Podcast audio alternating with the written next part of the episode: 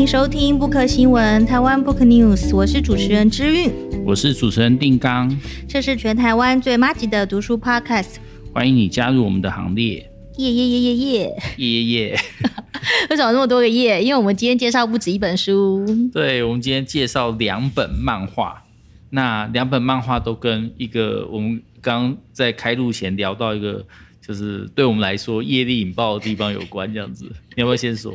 业力引爆，对，就是有人刚刚讲到，我们以前还是大学联考啦，大学联考要填志愿，志愿的话我们就按照分数一路填填下来，可是有人死不填这一间学校，因为他妈希望他没有，因为其实这间学校呢，我不知道为什么以前在大学联考填志愿的时候就不是很想读，然后不不然呃，我妈会。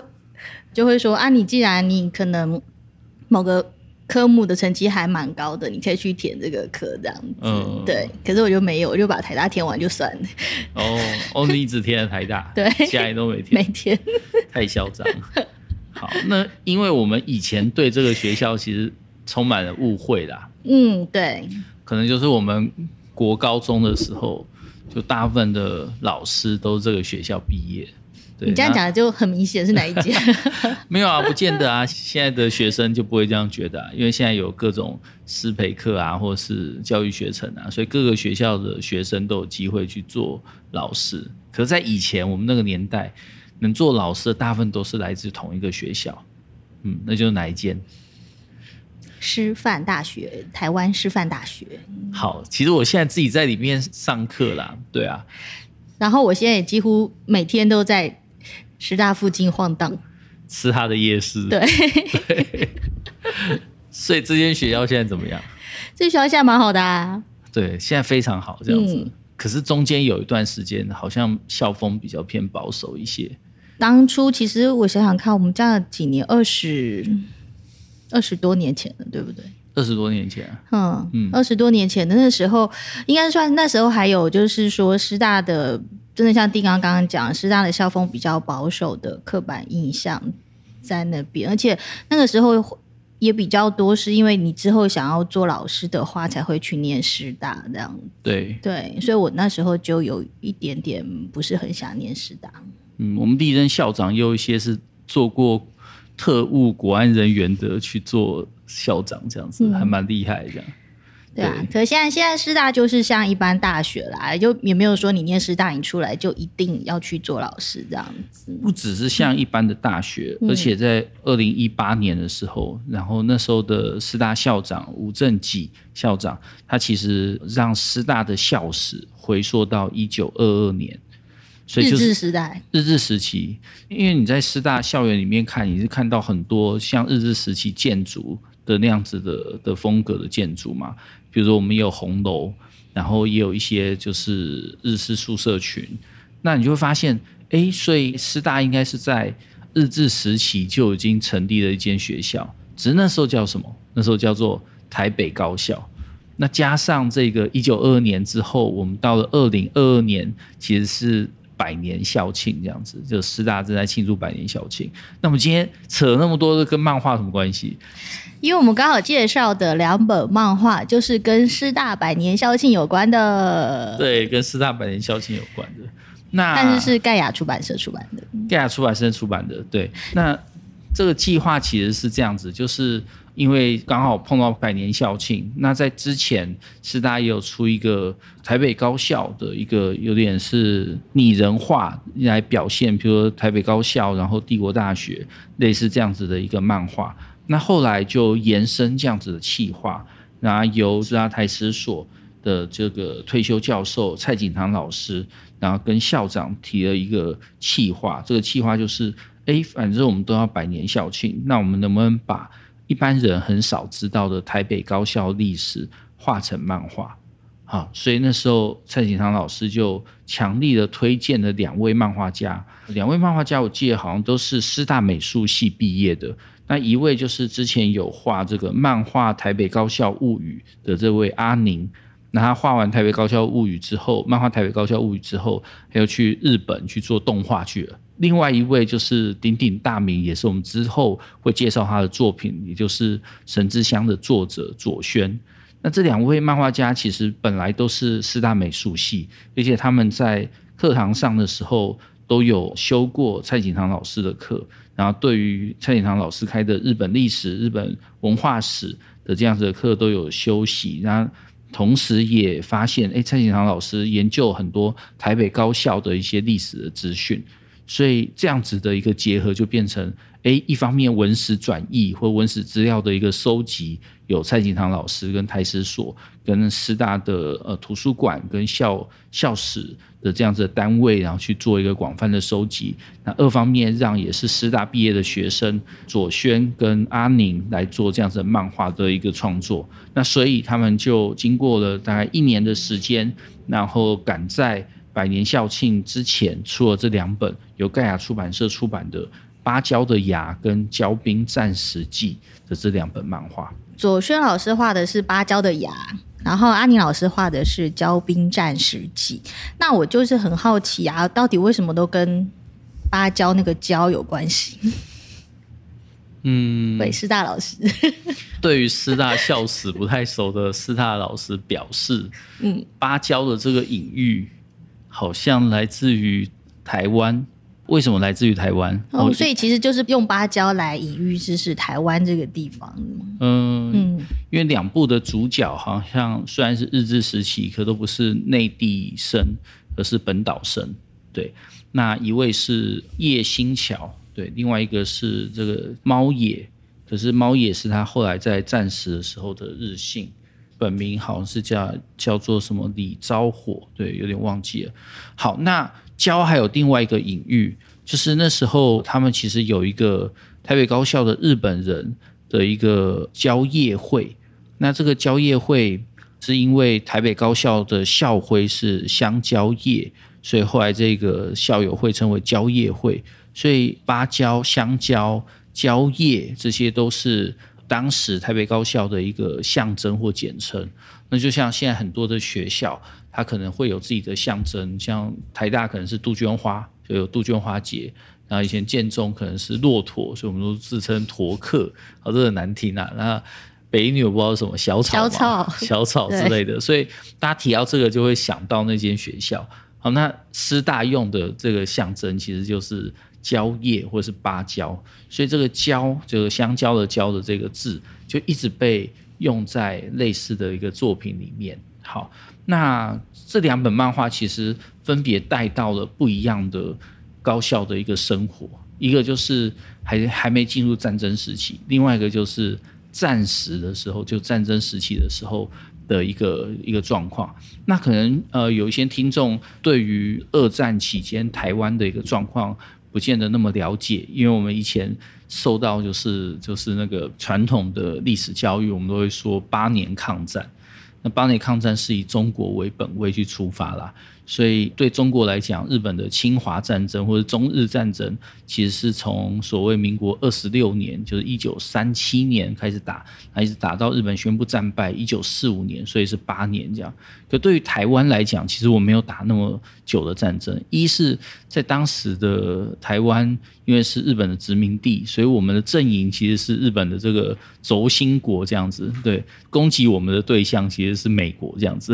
对对对，所以。像台北大空袭，然后开来的轰炸台北的这个军队，其实不是日本军队，是美国军队这样子。对，那台湾真的比较受到战争影响，其实是一九四一年就太平洋海战开始之后。好，那战争进入白热化，然后连高校生都必须要参与战争，是在一九四三年。的时候这样子，所以呃，骄兵战时记就是以一九四三年之后的这段时间为主要的绘制的对象，而芭蕉的芽就是在之前，就是可能一九三零年代的时候的那样子的生活为主，这样。那那时候的台湾的文艺圈其实非常的蓬勃，所以有很多。刊物，然后各个学校也有办自己的刊物。那台北高校其实也办了非常多自己的刊物。那这一本左宣老师所画这个芭蕉的芽，其实就以几个热血的高校生，然后他们一起筹备了一个刊物，叫做《中之音》。好，为什么是中呢？因为台北高校当时的精神其实就是自由，这样。那他们就会觉得那个中自由之中，其实代表了台北高校的一个精神，所以他们希望把这个中之音，就是自由的声音，能够透过这个刊物能够传播出去。这两本是同时出的嘛，对不对？然后它刚好是个互相的一个对照，这样子，像是芭蕉的芽，它像刚刚丁刚介绍，芭蕉的芽它是可能算比较比较稳的那一方面，嗯，就讲当时。的那个台北高校的学生，他们怎么去做一个刊物，然后可能是属于稍微比较文学，然后跟文字方面的。那《骄兵战时计》算是比较武的那一方面，可以这样讲了。一直在讲说他在二战的时候那些可以讲学生兵吗，这样对学生兵对，然后去参加战争，然后里面就其实画了还蛮多他们，比如说从入伍啊，然后受训啊，然后各式各样这样子。在那个历史方面，我觉得在那个《骄兵战时记》这里面，它里面还有一些也有特别画了一些，就是他们那时候叫学徒兵嘛，学徒兵的一些战斗装备，然后跟正规军有什么不一样，然后诸如此类的，对于一些当时军队方面知识的一个介绍，这样。对，你看那个就是学生兵啊，就是学徒兵，他其实拿到的装备非常的有趣。第一个就是他有帽子，可是那个帽子照理说是可以戴头盔的。他们却没有领到头盔这样子。那再一次他们会拿到一把枪，当然是比较旧的枪，但是有枪却没有子弹，所以他们全身上下唯一能用来防御跟攻击的，其实就只有一把装在枪前面的刺刀。就这个刺刀是唯一的武器。那是超惨的。对，那当然这些学生兵有没有上战场，其实是没有。好，因为因为这也是历史的巧合啦，就是这个。我们都知道什么冲绳玉碎嘛，就是说，在美军在最后战争后期的时候，他要选择登陆日本本岛之前，他挑了两个日本当时的殖民地作为他前一个前哨站这样子。那一个挑就是台湾，另外挑的是冲绳。他们后来没有来登陆台湾，登陆冲绳，让冲绳人民死了二十万人左右。对，所以你可以想象那个战争造成的破坏很强。那当时的这些学徒兵，或者说为什么需要后来是等于是全民皆兵，就是为了防范美军的登陆。但他们能够，他们如果连战争的物资都这么缺乏，他们到底用什么来挡住美国的这个军队、美国的战车、美国的这个船坚炮利呢？好，所以他们当时花很多力气在，比如说淡水那边挖壕沟啦。那后来他们又驻扎在七星山。好，可是。他们一场战役都没有参参加，日本就宣布战败。应该说怎么讲？还好当时那个这些学，应该说这个漫画里面画有些学徒兵就在那么简陋的装备下，嗯，还好没有真的要去面对一些正规军这样子。对，就因为里面都是满满的人才啊，大家觉得说啊，不过是一间高中嘛，如果高校大家会联想到高中的话。不就是一间高中啊？到处那么多明星学校，高中有什么了不起的？这样子好没有？台北高校在当时非常的厉害。这样，第一个它很难考，那里面的员额就是内地生跟本岛生这样子，其实是是内地生会比较多。那再就是他可以从一般中学考进来，然后他也可以从就是寻常科再升到高等科。那进到台北高校，基本上就是。进帝国大学的保证，这样子，就只要你能顺利毕业，你就大概就是直升帝国大学。甚至也可以说，它是当时日治时期台湾岛内唯一升大学的管道，这样子。就是你要在网上念大学，你可能要先来念台北高校。对，就是当时有很多中学校嘛，譬、嗯、如说建中啊、北一女啊，其实都是中学校。那建中是台北一中。北女就是北一女中，北一女中 就一直都是北一女中。可是他们要升帝国大学，不是直接考进去哦，他们是可能要先，当然也可以直接考进去的。可是他们通常会选择先上台北高校，好，所以等于说台北高校就是一个大学的预备学校。而这个预备学校，当然它有就是七年制的这样子的学制。而在这个七年里面，头三年是寻常科，后面是高等科。高等科里面又会分科，就会分文科跟理科，而里面所学习的内容其实都非常厉害，包括当时台北高校的老师，其实也几乎都是大学教授等级的老师来教，他可能都是研究，比如说什么万叶集啊，或非常厉害的一个古文的学者，或者是什么这种种之类的，然后来教这些学生这样。所以就是老师很强，学生很强。好，可是后来呢，全部都去当兵去了。大家可能最认识的其中一位台北高校毕业生就是李登辉。对对对对。好，没事，这是附附带讲一下。其实台北高校还有很多很多很多很多的知名校友啦，让大家有兴趣可以自己去去 Google，因为我们都念出来实在太多了这样子。嗯，对对。好，那我们再回到这两本作品来这样子。嗯，那你会你会觉得说，比如说像左轩左轩老师，他的他的画风一直都是让人感觉非常的那种那种舒服，然后很。有种透明感的画风这样子，然后我觉得以他这样的画风来来呈现一个台北高校里面的一个算是怎么讲文艺社团，嗯，然后他们在做一个文学刊物的那种，我觉得是还蛮蛮贴切的。左轩的画风我一直都很喜欢，包括我们的国文课本也选用了大量他的插画，跟他合作大量的插画嘛。那他的画风对我而言的感觉就是。他是清新中带有一些幽默，那那个幽默里面又可以渗透了那个时代所呈现出来的某种情绪。好，所以当他去画这样子一个充满自由呃校风的台北高校的风格的时候，其实他用了两个主角。那一个主角叫做叶新桥，另外一位主角南城云太郎，用这两位主角共同去创了这个新的校园的刊物，然后叫做《中之音》这样子的刊物，然后为主要的故事。那这两位主角，呃，当然有高度的反差，一位是就是是本岛人，那本岛人他呃文笔很好。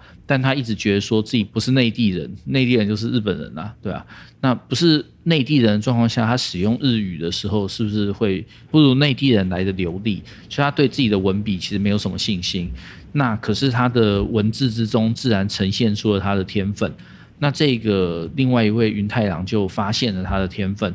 这个日本人其实非常的喜欢台湾文化，所以他也去学台语这样子。当然了，阿北就教他一个莫名其妙一些跨沙小这样子奇怪的台语，还有说哦，这个阿北好亲切，对对对。可是他对这个文化充满了各种各种兴趣跟喜好，他就想要去。办一个自己的刊物，可以有文学，可以有评论，可以有电影，可以有就是就是一个我们现在想象你要办一个刊物可以有的一些规格。那他这个刊物也希望获得当时的就是文艺界的一个支持，所以他们去找了西川满去帮他们这个刊物写序，这样子。当这一段是虚构的，可是西川满是真实的。那西川满当时在台湾日日新报担任主编也是真实的。所以这里面就有这种虚实交错，用虚构的人物带出当时台北或台北高校参与到整个台北的文艺生活的这样子的一个面貌，那就发现到，哎，其实一个好的学校，它可能不只是理工科强啊，医学院强啊，它的文艺的表现常常是决定这个校风有多自由的关键。如果一个学校，它里面的人就业都高薪，都赚大钱，然后或是权力满满，可是他们没有什么文艺的发展的话，那其实就会可能被认为这个学校的校风不是很自由，或校风比较功利。所以能够去做这些文艺的思考、哲学的思考啊，我是谁？我在哪里？为什么在做这件事的思考的学校，其实它是能够比较对应到高中生的这个年纪的人生的一个挣扎。所以这个人生的挣扎，然后伴随这个创办刊物的过程，在伴随着当时台北的一个文艺生活，然后伴随台北高校一些历史跟背景的介绍，我觉得左轩在这边的拿捏其实非常的好。那那个好是整本看下来，当然它不是一集完结啊，这是第一集，那之后可能还会有二三四集，我不知道还有多少集这样。可是这样整本看下来，你会觉得好期待后面的一个后续发展。而且左轩的作品一直会有微微的就浮感这样子，所以就觉得哎，两位主角之间的那个 chemistry 非常的热烈这样子，我觉得呜呼，开始会脑补一些有的没的画面。好，另外一本《骄兵战时机》是阿尼老师，他呃，他本身他自己是在做动画，所以我会觉得这本他看起来的节奏其实也是比较紧凑的。对，这本因为是一集完结，所以它里面其实用了大量的动画分镜的一个技巧，那个技巧就会让人看到就是那个时间的一个紧凑感。所以，譬如说有一段它是空袭警报在响的时候，它有敌机台湾空袭，那一直用一个撞声字，就是呜呜呜呜呜，然后这样子的一个字，然后来贯穿这个分镜，所以你会看到那个紧迫感，其实在这里面是很强烈的。然后这个破格的演出跟整个分镜的这个效果，我觉得其实是是是很强大的。所以如果呃你对漫画的分镜艺术是有兴趣的话，其实看阿宁老师的这一本《骄兵战时记》，你可以学到很多，就是一些新的分镜的技巧。那我觉得它的呈现，当然它是以就是战争时期为主，那战争时期就很难华丽的起来嘛，因为又没有就是真实上战场，所以这些人就等于只是在做预备兵。那当然有，也许会有一些就是自我摸索啊，或是在想说会被一般兵欺负啊，或是这些的有的没有的故事。如果只以这个史料来讲，比较难抓出一个。就是大家会觉得感动的主题，但我看这本的时候真的流下眼泪。好，为什么？因为就是啊，那不能爆雷啦。就是里面其实有很感人的情节，那那感人的情节，你也会觉得说，哇，对啊，这种战争的时候，其实很多事情都非常的难以预测。对，那本来希望自己是花很多力气，然后考上了台北高校。然后它是日治时期台湾唯一的高等学校，校风自由，社会赋予特殊地位。考上高等学校等于将来的成功。然后这个憧憬着璀璨耀眼的未来，少年们拼命的往上爬，就为了抓住那道光芒。好，这是他第一页的那个对白后，然后到后面，直到日本发动全面战争。对，所以那个转折性我觉得很强啊。所以这两本搭在一起看，其实非常非常的好看。你就能掌握住那个时间点，台北高校所经历的两种生活。好，那我们这次介绍两本漫画，其实都在讲日日治时期的师师大前身这样子。台北高校，那像像定刚现在自己在在师大教课嘛，这样子。那假如我想一个很好玩的问题，就是假如现在二十一世纪的师大要来做漫画的话，嗯，你会觉得他可以画什么内容？我会觉得，因为就是师大现在的学学风，其实我觉得还还蛮自由的，有回到那个以前台北高校的那种感觉。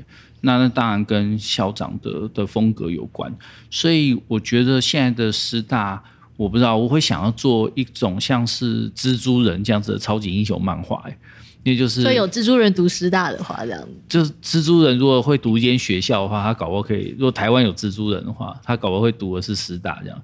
那因为就是它有充分的社区融入，然后也有充分的，就是延伸到像师大夜市，然后或者是比较北边的，就是永康街啊、青田街啊这些这些聚落这样，所以这个这个学校感觉是很融入到社区邻里的这样。那这融入到社区邻里就很适合搭配社区的超级英雄蜘蛛人这样。对，那同时大家对他又有一个。刻板印象或误解，所以他们乍看好像温和保守，实际上内心狂野奔放，然后充满了各种就是自由跟反叛的可能性。这件事我就觉得很适合画一个超级英雄的漫画，对啊。好，我们上次在讲野铁花，对不对？如果不是京剧，而是歌仔戏这样子，我学生好多人好喜欢歌仔戏，对吧？台湾系的学生。那所以其实我会想说，每个学校或者是说每个时代，其实都有他们自己的特色这样子。